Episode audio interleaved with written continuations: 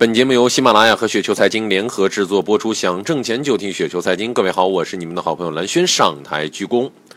看一下，我们今天要来聊一个什么样的一个话题呢？股票投资为何是七亏？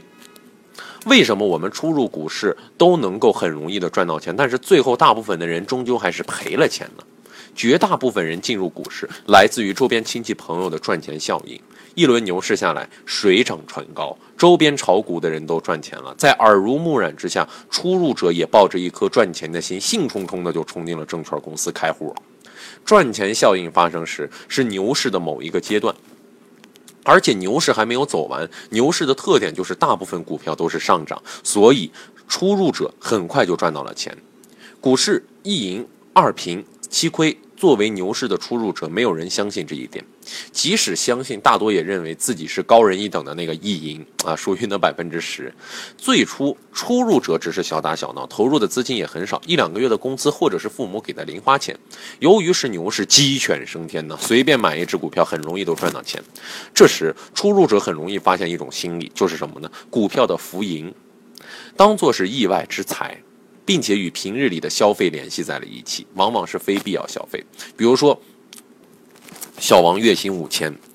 啊，投入了一万元，也就是两个月的工资，买入股票之后不久啊，涨了百分之五，产生了五百块钱的浮盈。小王除了掩饰不住内心的喜悦，还会将这五百块钱，呃，这个理解成为可以上馆子搓上一顿啊，或者说可以去足浴里面好几次，再涨一点够买上一个大姨了。此时呢，出入者不免呢，免不了就将股票的浮盈当成了赚钱了。往往会在消费之后奖励自己一下。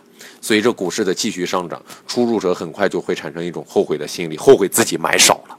不知道大家你看有没有这种心理？因为人的欲望，说实话是难以满足的。可能你此时就会想了：哎呀，当初如果多投资一点该多好，我就不只是上一次看中的大衣了，没准我的笔记本啊、我的家用电器啊等等等等就全都换了。于是，出入者开始慢慢的加大这个本金的投入。在此过程当中，出入者会遇到很多的插曲，比如说偶尔下跌，教会了出入者应该落袋为安。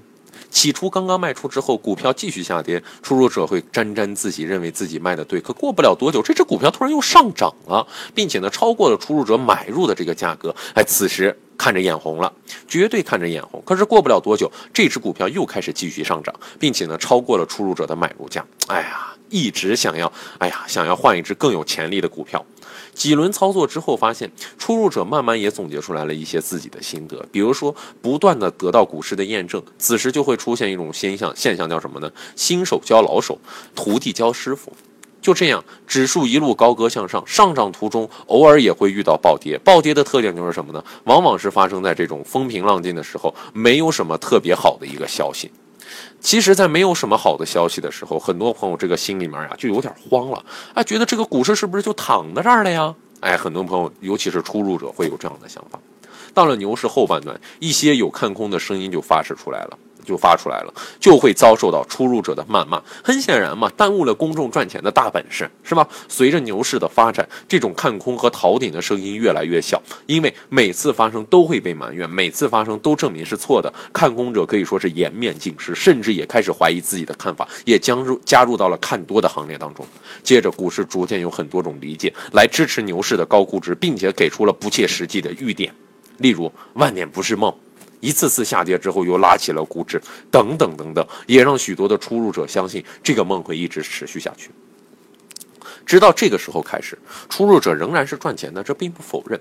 但是在这个过程当中，除了欣喜之外，他们的内心也经常饱受折磨。股票涨了，但没有其他板块涨得多，折磨；股票涨了，但没有大盘涨得多，折磨。自己持有的股票涨得慢，折磨；自己刚卖掉的股票又大涨了，折磨。在轮番的折磨当中，出入者不断的变换自己持有的股票，有的时候根本就不记得自己买的是哪只股票。而折磨的根源就是什么呢？我们所提到的赚钱的思想，而典型的表现就是把浮盈具象化了，跟现实生活当中的消费联系在了一起，这是非常可怕的。股指上涨的越多，出入者的仓位越来越高，不多久就没有钱可以投了，后悔的心情不断的侵蚀着出入者的内心。当时要投多一点啊，如果投多一点，我都可以几年不上班了。这样的思想是绝对不可以有的。啊，其实，在牛市，在一轮牛市之后，大部分的出入者的盈利无法超过指数，主要有三个原因。首先，第一个，在牛市初期，出入者总是在回调时卖出股票；第二，牛市后期，出入者不断的加大资金投入；第三个，牛市当中频繁的交易成本。相信大家了解一下这样的感觉。好了，各位听友，如果说您觉得刚才说还稍微的道理，或者稍微稍微有点意思的话，就请速速添加关注。当然，您可以添加我们的微信公众号啊，直接搜索“雪球”，直接搜索“雪球”就可以了。我是好人混真诚，我是你们好朋友蓝轩，让我们下期节目时间不见不散喽。